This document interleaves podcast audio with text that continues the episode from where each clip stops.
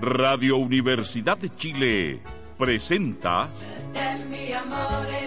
Sin Fronteras, un viaje sin límites por los hechos y acontecimientos de la política internacional, análisis, opinión y conversación sin muros ni fronteras. Conduce el periodista y analista internacional Pablo Jofré Leal, Sin Fronteras, en la radio que piensa. Buenas tardes amigos y amigas auditores y auditoras de Radio Universidad de Chile aquí en el 102.5 de la frecuencia modulada en esta transmisión, primero vía streaming para todos los amigos y amigas que están conectados y la transmisión radial los días sábados a las 20 horas por el 102.5. Hoy con un invitado especial, Marc García, un amigo catalán, un amigo que viene como decían nuestros abuelos, de las Europas, cruzando el Atlántico, instalado en Chile, visitando, e interiorizándose de lo que está aconteciendo en nuestro país. Así que bienvenido, Marc, a, nuestro país. Gracias, Pablo. Buenas tardes. Buenas tardes y sobre todo interesado en, en varios puntos. Marc es un, un catalán, un hombre viajero, pero no solo viajero del punto de vista de conocer otros países, sino que participar activamente de actividades, de acciones que tienen que ver con la migración, con los refugiados, que tiene que ver con eh, aquello que en los últimos años ha significado a lo menos 65 millones de refugiados en el mundo, gran parte de ellos de, de países de Oriente Medio, de África, eh, y de eso vamos a hablar con Mark pero lo primero quiero preguntarle por algo específico que tiene que ver con su comunidad autónoma, con Cataluña. ¿Qué pasa en Cataluña en este momento, Marc? ¿Qué pasa con, con el señor Torra? ¿Qué pasa con eh, la independencia? ¿Qué pasa con España? Con la relación que tienen ustedes con España. Bueno, para tratar de ser breve, porque si no nos tendríamos que remontar 800 años atrás. Eh, cuando se forma el primer parlamento, cuando se forma el parlamento catalán y, un poco la identidad catalana. Quizá lo que podríamos es eh, acudir a los últimos diez años en los que existe una gran crisis económica que empieza en Estados Unidos. No se acude a todos. En 2008-2010 se acusa muchísimo en se acusa muchísimo en Europa, especialmente el sur de Europa, que somos los países más pobres respecto del norte de Europa, eh, Portugal, España, Italia, Grecia pues recibimos muchos ajustes, muchos reajustes por parte de la Comisión Europea, esta gran trampa en la que vivimos. Y a partir de ahí se generan, bueno, determinadas desigualdades, eh, subidas de impuestos, bajadas de salarios. Y es el caldo de cultivo para que, para que determinados eh, mm, grupos eh, políticos en Cataluña, que siempre habían sido pero Estado español y que siempre habían besado la, mano del rey, que era la burguesía de derechas catalana de toda la vida, de pronto se vuelven más independentistas que nadie. ¿Afectados económicamente? Sí, claro, porque como ven que nunca van, yo creo, esa es mi interpretación libre, como creen que nunca van a liderar nada eh, a nivel español más que privilegios eh, y ven que la ola independentista va eh, creciendo, pues quieren presidir lo que sea. Entonces, en, este crecimiento independentista que se va viendo en determinados movimientos, el 11 de septiembre, por ejemplo, es el día de la Diada de Cataluña, se empiezan a hacer unos actos mm, gigantescos en los que se hace una cadena humana que prácticamente atraviesa Cataluña con casi dos millones de personas y se empiezan a hacer muchos movimientos en pro, siempre pacíficos, hay que decirlo, en pro de, en pro de, llegar a un punto en el que se pueda establecer, de que, el que se pueda sentar con el Estado español y pedir un referéndum vinculante por el cual la gente pueda votar si se quiere quedar en España o no. Ese es el punto. Em, ¿Qué ocurre? Dentro del movimiento independentista es muy diverso, tan diverso como que em, es una horquilla entre eh, la izquierda marxista, feminista, anticapitalista, hasta la derecha eh, nacional católica. ¿El PNV? ese famoso PNV. El PNV es el Partido Nacionalista Vasco, es la derecha vasca. Perdóname, el, eh, Esquerra Republicana. Sí, Esquerra Republicana serían más socialdemócratas, después tendríamos a las CUP, eh, que son... ¿El CIU? ¿El antiguo CIU? El antiguo CIU es el PDCAT de hoy, que supongo que es a los que te referías, que es el partido de Kim Torra, que es un partido que ha hecho todo lo posible cambiando sus siglas eh, cambiando su nombre, eh, sacando al presidente que tenían del medio, Artur Mas, eh, para intentar limpiar un poco la imagen, no lo han conseguido y de hecho si hay unas nuevas elecciones en Cataluña que parece que las va a haber, porque Kim Torra parece que lo van a inhabilitar para ser presidente, eh, el PDeCAT va a perder, está todo bastante claro. Y Esquerra Republicana de Cataluña, que es un partido histórico que ha tenido dos presidentes en la cárcel, en el exilio y luego fusilados, parecería que volvería a, a, ostentar el poder en, en, Cataluña. Y eso implicaría que si Esquerra Republicana es eh, poder, el avanzar hacia la independencia, el avanzar hacia, hacia un, un tipo de acción mucho más radical desde ese punto de vista, o se negocia nuevamente con el Estado español. La posición de Esquerra Republicana nunca ha sido radical. Las posiciones más radicales vienen de determinados partidos de izquierda que no quieren negociar, sino que quieren gobernarse eh, ¿Y qué poder tienen esos partidos? Realmente era muy poco. En las últimas elecciones perdieron muchísima, muchísimo de los apoyos que tenían. Siempre ha tenido una presencia política han tenido su propio su propia cuota que siempre ha sido minoritaria normalmente ha sido un voto del interior de Cataluña no tanto de las grandes ciudades y, y bueno están intentando eh, reinventarse no están pasando precisamente por un buen momento y están intentando reinventarse para, para bueno, de hecho ahora en las, en las, en las, estas elecciones últimas en España es la primera vez al Congreso de los Diputados es la primera vez que ellos han querido um, implicarse Uh, para llegar al Congreso de los Diputados porque ellos no reconocían ese Parlamento como suyo, como no reconocen el presidente del Gobierno, como no con, reconocen el rey de España, como ningún independentista catalán lo hace, pero digamos que es un, una política un poco más radical la suya. Pero Esquerra Republicana no es un... Es, eh, de hecho, eh, Esquerra Republicana ahora, ahora está un poco en el eje para investir a Pedro Sánchez presidente o no. Todos los, todos los tratados son con o sea, llegar a un acuerdo con el gobierno central. Claro, Esquerra Republicana quiere unos mínimos, como por ejemplo amnistías, indultos, libertad para los presos políticos. ¿No independencia? A largo plazo. Eso eh, implica un proceso de conversación. Correcto. Se ha visto que la quilla ola y la vía unilateral, que es lo que se intentó en 2017, no ha funcionado y, y que hay que intentar hacer las cosas de otra manera. La Constitución española es muy clara, no permite una segregación de ninguna parte del terreno, es clarísima. O sea, habría que cambiar la Constitución, habría que cambiar demasiadas cosas. O sea, en ese plano, entonces, si Esquerra Republicana llega a ser gobierno, lo que espera, lo que le espera a Cataluña es un proceso de conversación política, de pragmatismo, más que de intensificar una acción independentista. En mi opinión, sí, pero tampoco gobernarían solos, no sacarían una mayoría absoluta. ¿Deberían gobernar con estos grupos más a la izquierda? Claro, yo entiendo que sí. Y eso implicaría impulsar aún el, el proceso independentista. Pero te digo, es muy, es muy complejo porque el uh -huh. movimiento independentista es muy diverso y hay muchos actores, hay muchos intereses. Piensa que, por ejemplo, la, la, la, la derecha burguesa eh, catalana de toda la vida eh, tiene como eh, referente de proceso de autodeterminación Israel. Uh -huh. Entonces, Justamente que, quería determinar eso. Yo venía pensando cuando me, me veníamos subiendo hacia el, hacia el estudio eh, a mí me sorprende muchísimo escuchar y leer declaraciones, por ejemplo, de una periodista, Pilar Raola, bueno. eh, absolutamente, que habla de independencia y que, que parece ser muy radical en su postura, y en cambio es una sionista de tomo y lomo. ¿Cómo es este vínculo entre ese, ese nacionalismo y, e Israel. Y además es muy paradójico porque Israel es una potencia ocupante de Palestina, es un, una entidad que segrega, tiene un apartheid, coloniza, ocupa y, y, y apoya a, a, grupos que hablan de autodeterminación. No solo es, es, bastante paradójico, sino que parece haber un interés de, de, otro, de otro nivel. ¿Cuál puede ser ese? Pilar Raola no es solo sionista. Imagínate si es sionista que en un desierto en territorio ocupado tiene un, eh, un oasis con 5.000 árboles con un parque que lleva su nombre.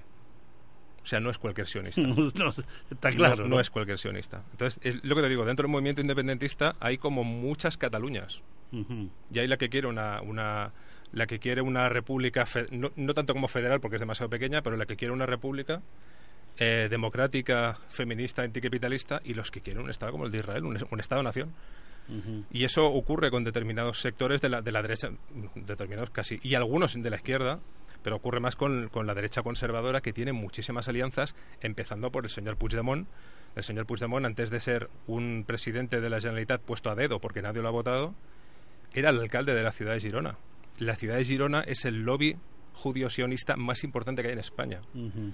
Y él consiguió muchísimos tratados y de intercambios culturales entre la Universidad de Girona y cuatro, mm. eh, la Universidad de Haifa, la Universidad de Tel Aviv, cuatro o cinco universidades privadas judías de, Israel. O sea, los intercambios, y son económicos, claro. El lobby eh, sionista que hay en Cataluña es impresionante, porque donde hay dinero están. Hay olfato, los olfatillos, como decía Víctor Jara. eh, Marc, una, una pregunta al respecto. Hay mucho sobre todo de la época franquista, quizás. Esto es una pregunta a partir de, cierta ignorancia, pero hay mucho inmigrante eh, de, otras comunidades españolas que se embarcaron a, Cataluña. Sí, Eso generó un cambio demográfico importante en, Cataluña, que explica también de que haya esta diversidad política. Claro, tú piensas que Cataluña somos casi 8 millones de habitantes, de los cuales dos y medio son inmigrantes, son personas que no han nacido en Cataluña.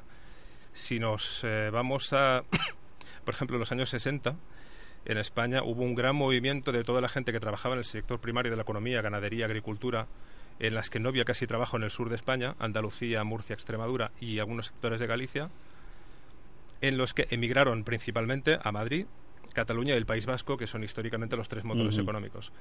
Entonces esa, esa, gente vino a España, trabajó, eh, se compró su piso, tuvo sus hijos, ha hecho toda su vida, pero sigue teniendo su, lazos y Su, sentimiento español está ahí, absolutamente respetable.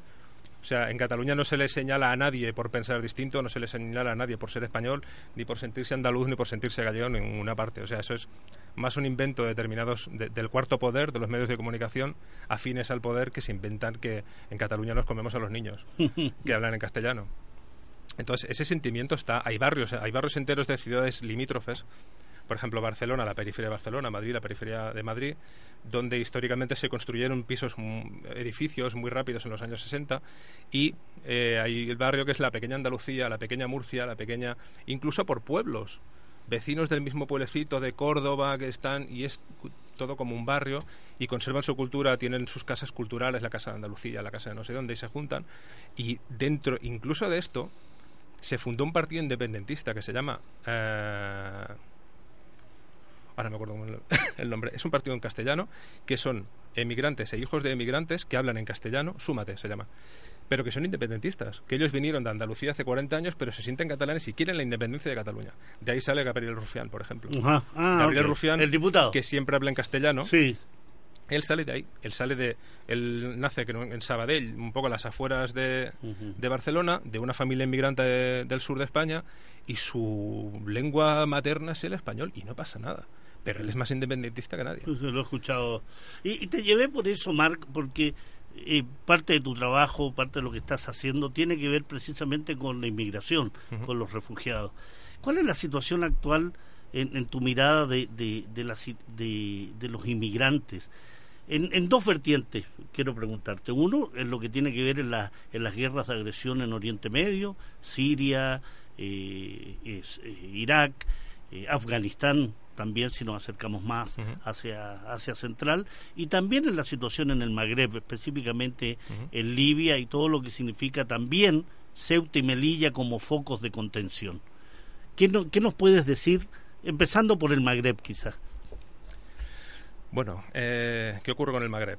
Em, el Magreb es un conjunto de dos tres países los cuales están subvencionados por la Unión Europea para que hagan de policías malos contengan. correcto, contengan a la gente que viene especialmente, normalmente, de la África Oriental y África Central y Occidental, que son como 15 países. Estos 15 países están afectados mm, por hambrunas y por algo que todavía no se reconoce, que es el, el, refugiado climático. Por ejemplo, el lago Chad es un lago que se está secando, en 10 años ha perdido la mitad, la mitad de su capacidad y hay cuatro países, 330 millones de personas que no pueden beber agua no estamos hablando de que no puedan enchufar el cargador del teléfono, no estamos hablando de que no les funcione Instagram. No tienen agua para beber 330 millones de personas. Estas personas no las queremos ver como, como refugiados, sino que son migrantes económicos. Y eso significa una serie de limitaciones. Claro, no se, no se te... Legales, políticas. Claro, no eres nadie, no eres nadie. Te pones a la cola de todo el mundo porque tú no eres nadie. Es diferente que tú tengas reconocido un estatus de refugiado si vienes de un país en guerra. Por ejemplo, República Democrática del Congo es un país en guerra. Eh, si, si, llega a Europa, si llega a Europa, para eso tendría que atravesar el Magreb.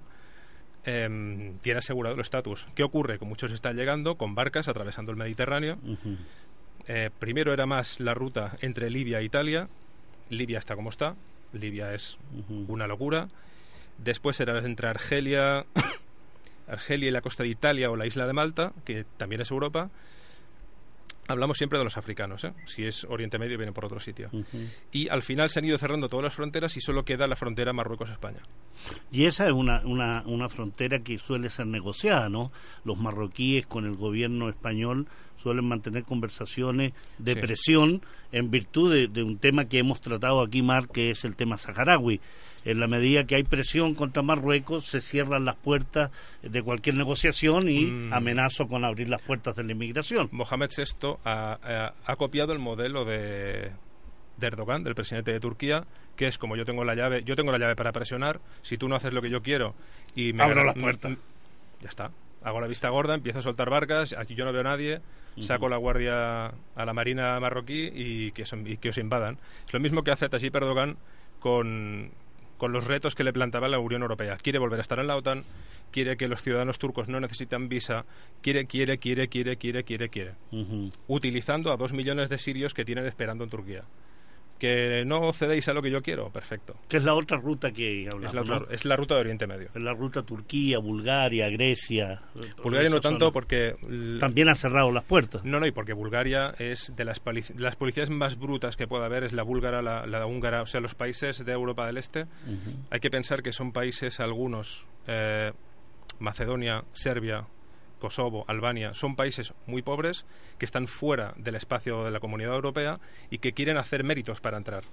Entonces, como por ejemplo tienen un PIB demasiado bajo, como tienen una deuda demasiado alta, son países inflacionistas, eh, serían una carga para el sistema de la Comunidad Europea, hacen estos pequeños tratados. Bueno, tú hazme de, tú hazme de perro malo tú hazme de policía malo y a lo mejor el año que viene me lo pienso. Va subiendo un puntaje, ¿no? Hazme de Son brutales. O sea, yo he visto la policía de Serbia, la policía de Macedonia soltar perros contra niños. Soltar un perro, un pastor alemán con toda su boca a morder a niños. Pero a morderlos, no, no asustar, a morderlo porque estaban intentando cruzar un río. Son absolutamente brutales. Romper piernas, romper brazos. Sencillamente porque tienen una orden. Claro, eh, hay una orden eh, una orden del punto de vista de cumplir ciertas metas que le permitan ascender en, en la convocatoria, en la postulación a, integrarse a una Unión Europea que difícilmente van a llegar a eso, ¿no? Hay 28 países ya en, la Unión Europea. 27 y si Gran Bretaña se va, nos quedamos en 26 y mucho menos dinero. Ahora, Marc, eh, eh, desde ese punto de vista de, la, de, de los refugiados, ¿Y cuál ha sido tu experiencia al respecto? ¿Qué ves tú? ¿Hay una postura europea, como se suele hablar en los medios de comunicación occidentales, de una Alemania más generosa que España y que Italia? ¿O hay una postura a través de eh, de, esta, de esta Unión Europea de frenar eh, el acceso a, a, esta fortaleza europea y frenarlo quizás en los países del sur, ¿no? en Italia, en España, en Grecia, que se conviertan en contención hmm. de estos cientos de miles de refugiados que, que anhelan eh, mejores perspectivas de vida. Hay una, hay una señal que es inequívoca. Cuando un sistema de gobierno, llámese Comunidad Europea, como lo quieras llamar, invierte más en políticas policiales que sociales, la respuesta ya la tienes. A partir de ahí, esto viene de una trampa que viene de lejos, que es el Tratado de Schengen, que es un tratado que se, eh, que se firma en el año 85, que a los europeos nos venden como muy bonito, como que va a ser el, fin de las fronteras entre los países comunitarios y una serie de ventajas. Esta ley no se aplica hasta el año 95. Y en el año 1997 se sitúa en territorio europeo la primera valla física que va a separar europeos de no europeos. Esa valla se pone en la ciudad española de Melilla. Que aún continúa, ¿no? Es una, es una valla... Eh, yo, la conozco, la he no visto. Es que aún continúe, es que ya son cuatro las vallas que hay en Melilla. Exactamente. A un metro de distancia, dos son del gobierno marroquí, dos son del gobierno español, con cuchillas, con gas pimienta, con luces cegadoras que solo les falta, les falta electrificarlas. Y permíteme complementar que son además vallas que han recibido el apoyo en medidas de seguridad precisamente del experto en temas de seguridad del mundo, en el muro marroquí contra el pueblo saharaui, en el muro de Cisjordania y, en esta que es eh, la entidad sionista, ¿no? Pero en, en, el plano de en el plano de esta cantidad de, de refugiados también debo debo considerar en esto Mar que la mayor cantidad de, de, refugiados no está en Europa. La mayor cantidad de refugiados está en los países vecinos de los países que tienen eh, complicaciones. En la guerra de agresión contra Siria hay dos millones de sirios en Turquía, otra cantidad en, en, el Líbano. En el Líbano. El Líbano tiene eh, un 15% de población refugiada, si consideramos a palestinos, si consideramos a sirios. Pero también hay que hacer una descripción de qué, qué, es, qué es tener refugiados. Eh, si los tienes como Líbano, mejor que estarían en Siria. O sea, en, eh, el, Líbano es un país pobre. Bueno, consideremos, Mark, también de que las condiciones de refugiados indudablemente son cuestionables de, la calidad de vida que tienen esos refugiados pero sí tenemos dos millones de refugiados sirios en Turquía. Sí, sí, sí, sí, claro. Y eso implica... Es que a Turquía le interesa tenerlo. indudablemente negoció una buena cantidad de miles de millones de euros, ¿no? Pero en, forma indudable, a mí me parecía bastante hipócrita, por eso te lo pregunto, mirado desde acá, que una Europa tan racanera en, en, acoger eh, inmigrantes y refugiados pusiera tanto obstáculo a la recepción, cuando aquí en América recibimos millones de inmigrantes, italianos, españoles, eh, polacos, donde tú quieras. Eh, esto va muy vinculado a un tema que tú hablabas, ¿no? El tratado de Schengen y esta idea de la libre circulación de personas, claro, pero libre circulación de personas que son miembros por dentro, ¿ah? Porque la globalización lo que te lleva es el mito de, la circulación, pero es la circulación de eh, bienes financieros, pero no de hombres y mujeres, no de seres humanos, en eso hay limitaciones. En nuestra propia Latinoamérica estamos viviendo eso a través de lo que ha significado los inmigrantes venezolanos, los colombianos, peruanos, inmigrantes económicos, políticos, como se llame, y cómo los países, los gobiernos, los partidos políticos y las sociedades se van cerrando a, una, a una postura de mucho egoísmo, de poca solidaridad, de no acordarse. Chile tiene un 10% de población fuera de Chile. En Australia, en Suecia, en Estados Unidos, muchísimos países. ¿Cómo, ¿Cómo crees tú que esta Europa visualiza a estos inmigrantes? ¿Como una amenaza? ¿Como un aporte? Claro. Mm. ¿O hay diferencia? No es lo mismo que llegue un inmigrante con preparación universitaria, profesional, a que llegue un... Es un... Es un tema muy de clase, sí, ha estado bastante en la clave. Eh, por ejemplo, me preguntabas por Alemania, el mito de Alemania eh, y los solidarios que son. Hombre, sospechar que Angela Merkel tiene algo de solidaria es mucho sospechar, porque mira lo que ha hecho con Grecia, venderla a trozos. Em, uno de los mitos de Alemania, por ejemplo, eh, no, es que Alemania ha aceptado un millón de refugiados. Falso. ¿Por qué falso? Estoy siendo falso, ha cogido más refugiados que muchos otros países. Y eso es cierto. Pero tú hablas con organizaciones de derechos humanos que trabajan con refugiados en Alemania y te dicen, si han venido un millón de personas refugiadas que saben que no tienen que poner la huella en ningún país porque si no entran dentro del Eurodat, que es un sistema que te politiza y, y, te convierte prácticamente en un delincuente y que tienen que pasar fronteras pagando a mafias para llegar a Alemania e identificarse allí, si ha habido un millón de personas que han hecho eso, ¿cómo es que solo tenemos 400.000 solicitudes de asilo? ¿Dónde, están los otros? Los otros 600.000, ¿dónde están? ¿El trabajo en negro? No, no. Eh, el, tema es que la gente, especialmente los sirios, eh, está loca por llegar a Alemania, entregarse a la policía y pedir asilo, porque prácticamente siempre te lo dan. Entonces no tiene sentido que haya gente en Alemania sin pedir asilo. No tiene ningún sentido. O sea, ellos saben que están falseando los medios de comunicación alemanes esa información. La, cantidad. La cantidad es exageradísima. Y hay que ver otra cosa que eh, plantea la sociedad alemana, cómo funciona la sociedad alemana. La sociedad alemana, como nos pasa a las sociedades europeas, la pirámide demográfica se ha invertido, tenemos mucha más gente mayor que la gente que están haciendo, y lo que ha hecho no es asumir a todos los refugiados, sino que filtra a las familias con muchos niños de determinados países y de, y de, otros los devuelve a su país de origen y lo que está haciendo es asegurarse la seguridad social de los próximos 100 años por el sistema de producción que tiene Alemania. Necesita mucha mano de obra barata y es lo que ha hecho. Se ha asegurado las pensiones de 100 años más. indudablemente lo que, lo que dice Mark eh, eh, es parte también de lo que es el problema general de muchos países, ¿no? Eh, una población que envejece, eso implica tener una población joven apta para trabajar y por lo tanto pagar y, poder en ese aspecto mantener eh, pensiones que, sobre todo en estos países que son pensiones eh, justas, creo yo. justo con relación a las nuestras, indudablemente más. Y en ese sentido hay que mantenerlo, ¿no? Ciertas sociedades con algo de sociedad de bienestar que hay que mantener y que precisamente los que pagan los platos rotos son los países como los nuestros, que son sometidos por los organismos internacionales respecto a reformas fiscales, ajustes del Estado, disminución del Estado, reformas de pensiones, reformas sanitarias, que van encaminadas justamente a mantener estas grandes potencias. Eh, Marc, vamos a irnos a una muy breve pausa y volvemos. Eh, con un tema que a mí me gusta mucho, ¿eh? eh Manu Chao, Pato, Manu Chao, mentira.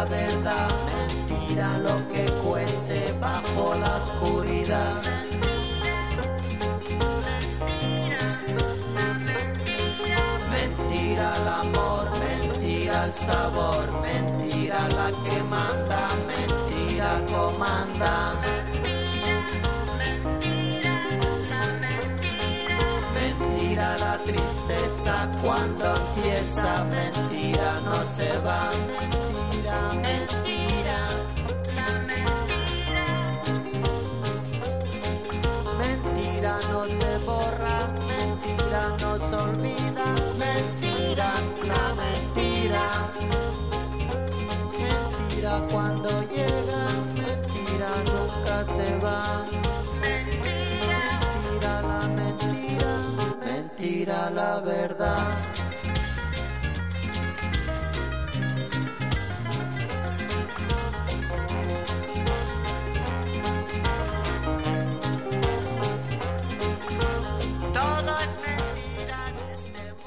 Sin fronteras. Un viaje sin límites por los hechos y acontecimientos de la política internacional. Todo es mentira en este mundo, dice Manu Chao. Mira, y qué, interesante, me acordé de, un, de, un, hecho que para mí me causó mucho, mucho agrado. Eh, estando yo en Barcelona, estando ahí en la zona de mm, El Gótico, se llama, ¿no? Eh, un amigo que vive hace muchos años allá, yo alojando en su casa. Saliendo yo de la casa de este amigo, Carlos Cortés, a quien le mando un gran saludo, y venía saliendo una persona del departamento de enfrente, en una bicicleta. Y le digo a mi amigo, oye, ese es Manu, ese es Manu Chao. Sí, me dice. Pero... Eh, ¿Y cómo no lo conoce? No, no, yo no lo saludo pero si vive acá, es vecino tuyo. Entonces yo le digo, eh, Manu, me mira, me sonríe, le doy la mano, conversamos, le digo, vengo de Chile, estoy estudiando en, en este caso en Madrid. Eh, ah, qué bueno, me dice, lo invito a una cerveza. Y bajamos y tomamos una cerveza abajo. Y mi amigo se queda paralizado y, y, dice, Bien, tomemos una cerveza, tomamos ahí 20 minutos una cerveza con él, andaba un tipo muy llano, muy, muy simpático, y fue un buen recuerdo de, de, Barcelona a partir de, de, ese hecho, así que siempre hago mención a este Manu Chao que me gusta musicalmente, sus letras también me son atractivas. Era, eh, era el momento referencial de, del día. Además, Manu es una persona muy próxima, como tú dices, en la que muchas veces en los movimientos que hay en Barcelona, que estamos en apoyo a las personas refugiadas, inmigrantes, cualquier cosa que le pida, si él se la puede agendar, oye Manu, necesitamos hacer un concierto porque hay unos compañeros africanos que no sé qué, ¿dónde, cuándo, dónde qué? Está ahí, está ahí, no, espectacular. O sea, es, es, parte de esa camada de artistas comprometidos socialmente que, que tanta falta hace, sobre todo en, en, nuestros países. Eh, te quiero llevar a un, a un tema, Mark, que tiene que ver con las organizaciones internacionales y los refugiados. en Europa está Frontex, ¿no? En Europa es la, la policía que nos inventamos para controlar las fronteras, Exactamente. Este, este Frontex que eh, determina cierta cantidad de dinero, pero yo recuerdo muy bien que una de las medidas que tomó, sobre todo al inicio de la crisis migratoria en el caso de Libia, significó negar a los barcos europeos el rescate de los, de los, de los inmigrantes. Eh, eso eh, ha implicado indudablemente el eh, desatender y el generar una situación de clara violación de los derechos humanos de las personas. ¿Cómo, ¿Cómo lleva eso estas organizaciones? ¿Cómo se explica? ¿De qué manera es posible que organizaciones de países como los europeos permitan la muerte de miles de inmigrantes que ven ahí en ese verdadero cementerio marítimo que es el Mediterráneo, ¿no? ¿Y cómo, ¿Cómo se permite eso? ¿Qué dice la sociedad europea? Bueno, si, si tú entras a la página web de Frontex, te explicará un cuento muy bonito que ellos son una especie de eh, policía fronteriza que está para salvaguardar la, la protección y asistir a las personas que llegan por vía marítima, lo cual No lo asisten. Protegen la frontera, pero no lo Eh, asisten. absolutamente. Entonces, claro, aquí un- un tema de fondo y es que organizaciones como Sea-Watch, organizaciones como Open Arms, organizaciones como el propio eh, Médicos Sin Fronteras, que tiene un barco también, es que estas, estas ONGs no deberían de existir. O sea, hay un, un artículo en la Declaración de Derechos Humanos, que es el artículo 13, que habla de la libre circulación de personas. Todo el mundo tiene derecho a salir de su país, todo el mundo tiene derecho a ir a otro país y todo el mundo tiene derecho a volver a su país. A partir de ahí, esa es la primera de todas las trampas y la primera de todas las mentiras. O sea, estamos impidiendo que gente necesitada, em, para empezar, pa- para gente, gente necesitada, es- sería muy fácil. Toda esta gente no tendría que cruzar en barcas si pudiera utilizar su pasaporte. Pero estas relaciones coloniales sur-norte impiden que una persona del sur pueda acceder al norte si no es con una visa. Por eso la gente de Marruecos cruza en barca. Porque si piden una visa a España, España va a tardar tres meses, seis meses en contestarle y seguramente se la van a denegar. Porque saben que son potenciales migrantes económicos. Entonces no se la, no se la dan. Entonces, todas estas ONGs eh, de rescate en agua, todas estas orga- organizaciones, el, el papel de Frontex. eh, yo, por ejemplo, estuve hace tres años en la, en la, en la isla griega de Lesbos y, Frontex intentaba. Frontex no es, un, ente que se llama Frontex, es eh, policías portuarias de distintos países eh, ponen sus barcos a disposición eh, y tienen una misión concreta. Por ejemplo, en el caso de España es la Guardia Civil Española, la Policía Nacional Española, que les encomiendan una misión en cualquiera de los puertos del espacio Schengen y allí van y se identifican con determinada señalización que llevan en el cuerpo como Frontex, aunque siguen siendo ese, tipo de policía. Eh, teóricamente, ellos están para, rescate, para rescatar eh, barcas que estén llegando. em, y el tratamiento que le dan a esas personas cuando tú estás en el puerto y ves cómo llega el barco con dos o tres lanchas que han rescatado, dos dinghies. El tratamiento es absolutamente policial y militar. O sea, estamos hablando de familias completamente asustadas que vienen tiritando de frío porque su barca ha volcado. Normalmente tiene una capacidad como para dos barcas. Cada barca acostumbra a cruzar unas 60 o 70 personas. Una barca que es para 10. Entonces, eh, el tratamiento es absolutamente militar. eh, son mm, policías con metralletas cortas apuntando a población civil asustada que el único delito que, que- que ha cometido es que en su país caen bombas. Claro. O sea, es el- todo el delito que ha cometido. Entonces, la- el, el- el trato es policial, el trato es vejatorio, el trato es humillante.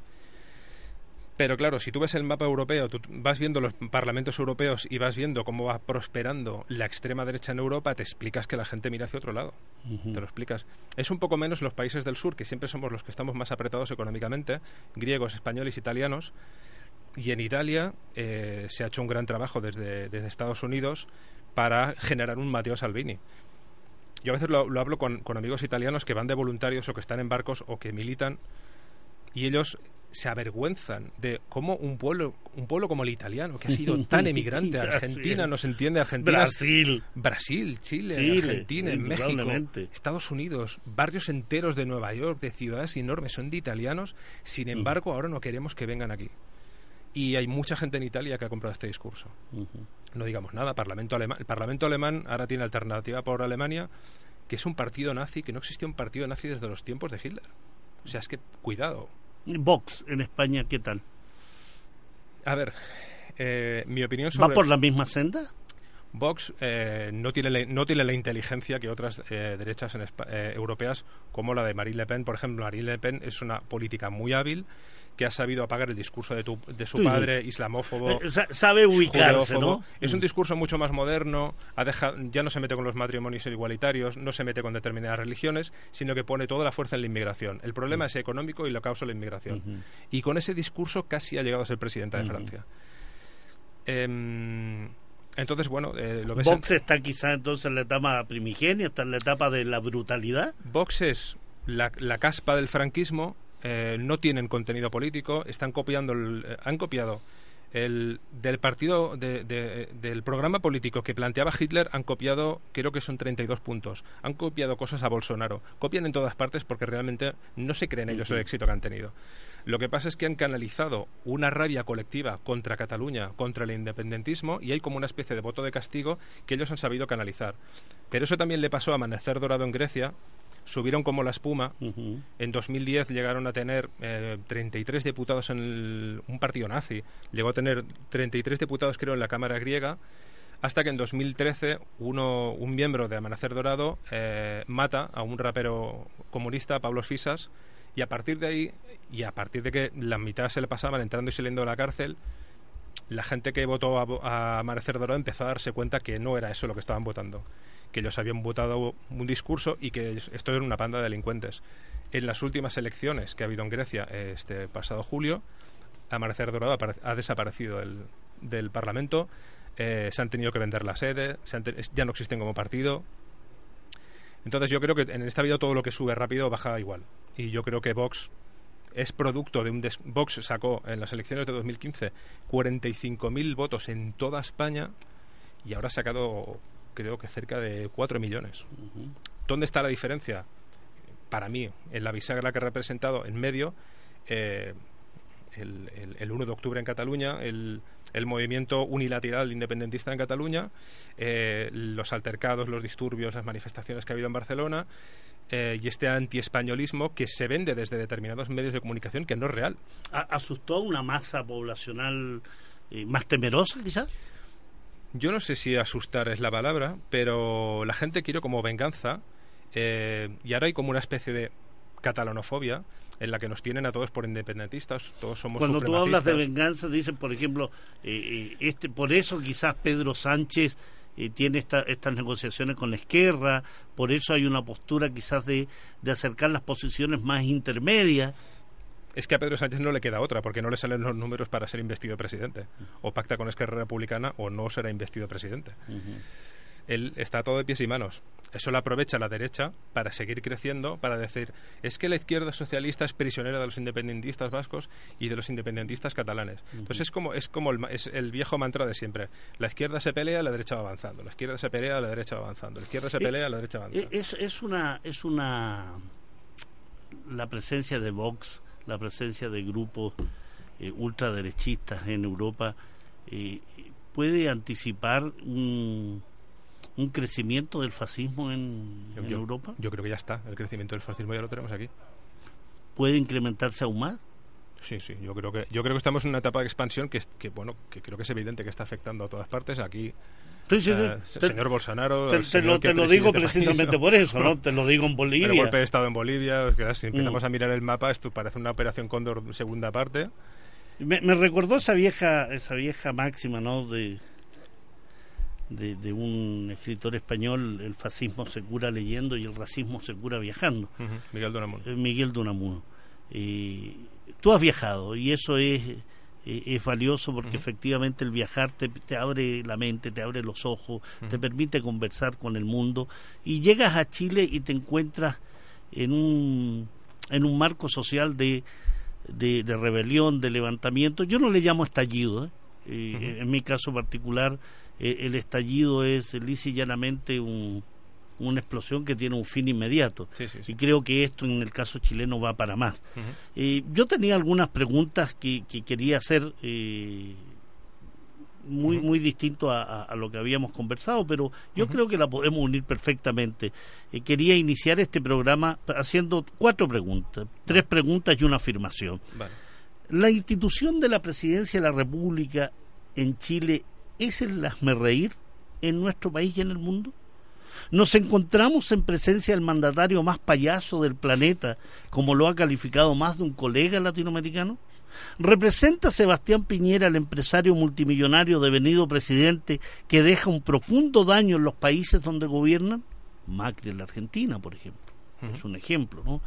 Se hace necesario que en este marco de desvalorización, utilizando términos que le gustan a estos empresarios, una verdadera caída bursátil de las acciones de la presidencia, este presidente de la empresa llamada Chile renuncie?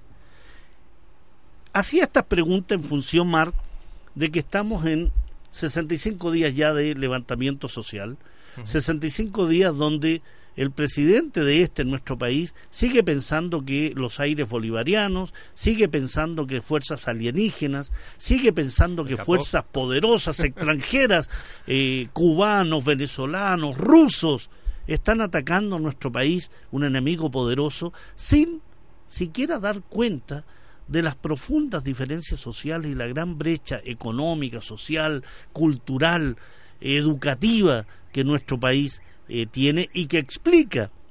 No es una sorpresa, como lo han dicho mucho la casta política en nuestro país, parlamentarios, políticos, que se han mostrado sorprendidos por esto, ¿no? Y dicen, bueno, aquí, a través de Big Data, hemos descubierto que cantantes como Mon Laferte, como Ismael Serrano, eh, como futbolistas como Gary Medel, como Claudio Bravo, ¿ah? han sido utilizados como elementos de Big Data para dar cuenta de que desde el extranjero se está atacando a Chile. Eh, la verdad que tenemos un presidente, y esta es una afirmación mía, eh, que es un, un, verdadero hazme reír, es un verdadero payaso, es una persona que ha desprestigiado la institución presidencial, que no tenía mucho prestigio en estos años, indudablemente, pero lo ha desprestigiado aún más. Yo estuve esta semana, Marc, en dos audiencias judiciales el día martes y ayer jueves, eh, en virtud de que un, amigo, hermano de un gran amigo mío, pero amigo también, eh, el día 21 de octubre fue eh, víctima de una golpiza brutal, brutal, transmitida por televisión.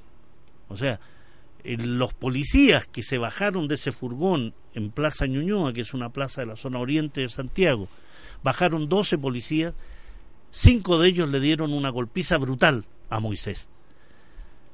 Desprendimiento de retina en la actualidad, pérdida de visión del ojo izquierdo, fractura nasal, pérdidas de dientes, fracturas costales y todo lo que significa el daño psicológico que seguramente vendrá. Estas dos audiencias lo que estaban haciendo era reflejar la querella por parte del Ministerio Público, por parte del Instituto Nacional de Derechos Humanos y la parte querellante propia de la familia de, Moisés y él respecto a acusaciones de tortura contra estos dos efectivos policiales. Por el lado de los policías, un contingente de abogados que eh, se perdía, ¿no? 15, 20 abogados, con una defensa no corporativa. Eso es muy importante sostenerlo, ¿no? la defensa corporativa no existía porque Carabineros como institución abandonó a estos a estos policías, los abandonó a su suerte, claramente, en virtud de todas las eh, críticas que hay al actuar del gobierno y de la policía respecto a violación a los derechos humanos. Se pedía la prisión preventiva y finalmente el resultado del día de ayer fue cinco de los policías con prisión preventiva y los otros siete con firma mensual, prohibición de salir del país y, otras, otras medidas. Fue es una victoria momentánea porque viene toda una serie de alegaciones, viene el Tribunal Constitucional, que es eh, una institución absolutamente antidemocrática en Chile. Eh, 17 millones de personas pueden pensar y decir algo y el Tribunal Constitucional, conformado por cinco, puede decir que no y se acabó esa medida. te digo todo esto porque después de 65 días nuestro país se ha mostrado tal como es, un país desigual, un país injusto, un país donde el 1% de la población se lleva un tercio de la riqueza del PIB, donde el 50% de la población se lleva el 2% del PIB, donde la salud es pagada, donde la educación es pagada, donde si quieres tener una vida un tanto mejor que la otra debes desembolsar un dinero que eh, por mucho sobrepasa los ingresos de las personas. es un país hipotecado en su futuro, un país que además está exigiendo una asamblea constituyente y una nueva constitución, porque la que tenemos es heredada de la dictadura cívico-militar. Eh, y sin embargo, el mundo, el mundo imaginario, los medios de información, los organismos internacionales veían a Chile como el alumno ejemplar, ¿no? alto crecimiento económico, estabilidad, aquí se podía invertir, venían empresas españolas, venía Repsol, Banco Santander, Endesa, la privatización se hizo en gran parte con empresas españolas en, en nuestro país. Eh, ¿Tú alguna vez desde Europa, en ese caso, viste este Chile que yo te estoy describiendo de esa forma o te fuiste formando otra visión de este Chile y qué visión tienes hoy que estás en nuestro país? A ver, la, la, visión que se tiene históricamente de Chile, hablo desde, hablo desde mi punto de vista y la gente con la que yo me relaciono, siempre ha sido como en los tiempos de la dictadura, determinados eh, políticos, determinados cantantes, artistas, la resistencia que hubo contra esa dictadura, todo ese proceso, cómo se vivió, siempre ha habido como una cierta envidia, ¿no? Eh, y, y muchísima si me sale la palabra. Eh, ha sido como un hito, ¿no? Las, las, las canciones, los cantantes, canciones que se han convertido como en himnos que han trascendido Chile. Y, y, siempre se ha visto como. Ostras, eh, como, como, la gente salió a la calle, como la gente peleó, aún siendo reprimida, aún siendo. Eh, cuando el referéndum para que se fuera Pinochet. O sea, todo ese proceso, eh, gente torturada, gente encarcelada y volvían a salir siempre se tuvo desde determinados desde la derecha no obviamente pero siempre se tuvo a Chile como como como como como lo que nos gustaría ser como, como, ese espejo no como ese espejo en el que en que la, porque la memoria franquista en, en, en España y, y, la presunta democracia en la que vivimos es como muy selectiva y es muy frágil no entonces eh, bueno, eh, no es ningún secreto que Chile ha sido la, el laboratorio del, del, liberalismo de Estados Unidos en Latinoamérica, eh, que ha generado determinados movimientos en la misma línea en, países cercanos y que, bueno, que es como, es como la manita de Estados Unidos que ha intentado probar cosas siempre en Chile, ¿no? Entonces también genera esa rabia contra los que le, tenemos un, gran aprecio a, a, los yanquis. Entonces, si nos vamos al, si nos vamos a la actualidad, yo en lo personal no he venido aquí a hacer turismo, yo he venido por la situación que hay en Chile. Yo he venido a solidarizarme y a hacer en la medida que pueda lo que pueda. Porque algunos sí tenemos memoria histórica y algunos sí tenemos, nos acordamos de nuestros abuelos que fueron a la guerra. Mis dos abuelos fueron a la guerra civil. Mi familia, eh, mi familia, el lado más política de mi familia viene del, viene del lado anarquista eran cenetistas, miembros de la CNT, algunos de ellos fueron maquis, estuvieron escondidos en las montañas, en los tiempos de la dictadura fueron fusilados delante de sus hijos. Entonces yo sí tengo memoria. Eh, y me acuerdo, por ejemplo, de las brigadas internacionales. ¿no? Yo cuando me, me imagino un señor que, muy respetable de, ese, de, esa parte sí, un señor de una granja de Estados Unidos de no sé dónde, que en 1936 decide dejar su granja, su mujer, su hijo y sus comodidades y se mete en un avión para luchar contra el fascismo. Uh -huh es que me parece, pero no solo en España, fueron a Italia, eh, eh, fueron a Alemania, fueron gente que dejaba su país sencillamente porque había algo que hacer en otro sitio, porque no se podía dejar avanzar el fascismo. Aquí el fascismo lamentablemente ha ganado las, la, ganó las elecciones, está democráticamente en el poder, pero evidentemente la, actitud que tiene es fascista. Eh, yo cuando empezamos a ver en España las noticias de que eh, eh, y alguna convulsión en Chile, algo está pasando, gente en la calle, bla, bla, bla. Pero en cuanto se menciona el toque de queda, eso te conecta automáticamente con Pinochet. Y dices, uy, cuidado, esto va en serio. Esto va en serio. Entonces, como que toda la gente nos empezamos a poner muy pendientes a ver qué, qué está pasando en Chile, que ya venía de Ecuador, ¿no? Era como, uh -huh. ha sido, me, recuerdo un poco la primavera árabe, que empezó en Egipto, fue para Siria, fue para Túnez, fue, uh -huh. ya ha habido como un efecto, ¿no? Eh, Ecuador, Chile, eh, Colombia, los haitianos, que nunca se acuerdan de los haitianos, ya ahí están. Entonces, mmm, yo y otra gente, no solo yo, eh, decidimos que de alguna manera hay que participar y, y, y, y otra vez es esa, esa esa vuelta al coraje chileno ¿no? de, de, los años 70. Es otra vez la gente en la calle, pero es que la policía dispara con munición ya y se quedan sin ojos ya, pero los que incluso los que están sin ojos vuelven a salir a la calle. O sea, si esta gente hace esto, ¿qué no vamos a hacer los demás? Uh Marc, nos queda un minuto. Uh -huh. Yo quiero agradecer tus palabras porque efectivamente esa hace pocos días estuve en una en una conferencia y hablábamos del internacionalismo, ¿no? Uh -huh. y, y, el internacionalismo de la época que tú describes era empuñar un arma, no estar ahí, combatir al fascismo, combatir al nacionalsocialismo. El internacionalismo ahora es hacerse presente también, solidarizar, estar en la plaza, estar con la gente, conversar. Eh, invitarlo a la radio uh -huh. a que dé a conocer su punto de vista de, de, lo que es su trabajo, de lo que es su país, de lo que ve en, en el nuestro. Así que en ese plano agradecerte la visita. Eh, ojalá estos días sean para ti eh, muy productivos en ese plano. La gente está llana a, a, conocer y a hablar con gente que venga de afuera, darle a conocer.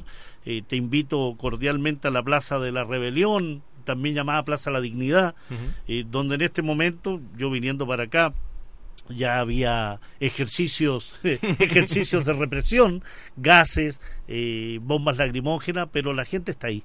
La gente perdió el miedo, la gente ya no se deja avasallar, la gente, como de, decimos en Chile, Chile despertó y en ese plano creo que efectivamente, como sostenías tú, eh, en los 70, con, con el gobierno popular, eh, significó un referente y creo que en este momento este Chile que despertó, que salió de la modorra, que salió de ese sueño embrutecedor del cual hablaba Fidel en la segunda declaración de La Habana, está dando también un ejemplo de que es necesario alzarse contra un modelo como el neoliberalismo. No hay otro. Uh -huh. Así que te lo agradezco, Marc, un gran abrazo y te invito cordialmente a la plaza. Gracias. Amigos, amigas, hasta la próxima semana en Sin Fronteras. Justamente hoy un programa Sin Fronteras cruzando el gran charco, llegó a Chile Marc García, nuestro invitado, agradecido infinitamente y nos vemos, nos escuchamos la próxima semana. Radio Universidad de Chile presentó Sin Fronteras, un viaje sin límites por los hechos y acontecimientos de la política internacional. Análisis, opinión y conversación sin muros ni fronteras. Conduce el periodista y analista internacional Pablo Jofré Leal, sin fronteras, en la radio que piensa.